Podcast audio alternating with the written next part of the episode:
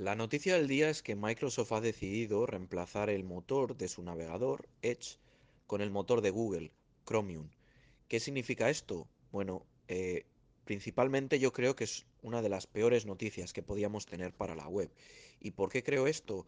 Bueno, la historia nos ha demostrado eh, una y otra vez que cuando solo hay un motor de renderizado para los navegadores que domina todo el mercado, la innovación ha parado no solo la innovación para, sino que le da el poder, más poder aún, a una empresa como Google, que ya controla mucha, si no casi toda, de nuestra experiencia dentro de la web. Lo cual es peligroso porque será Google quien decida cómo se van a ver las webs y qué optimiza y qué no optimiza.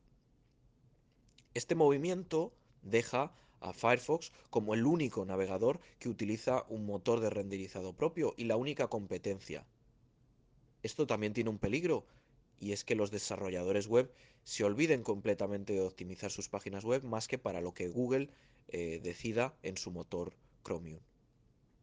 Además, al parar esta innovación, es Google la que tiene potestad y poder para decidir la seguridad y la privacidad de su motor de renderizado, lo cual afectará a todos el resto de navegadores que ya están usando este motor.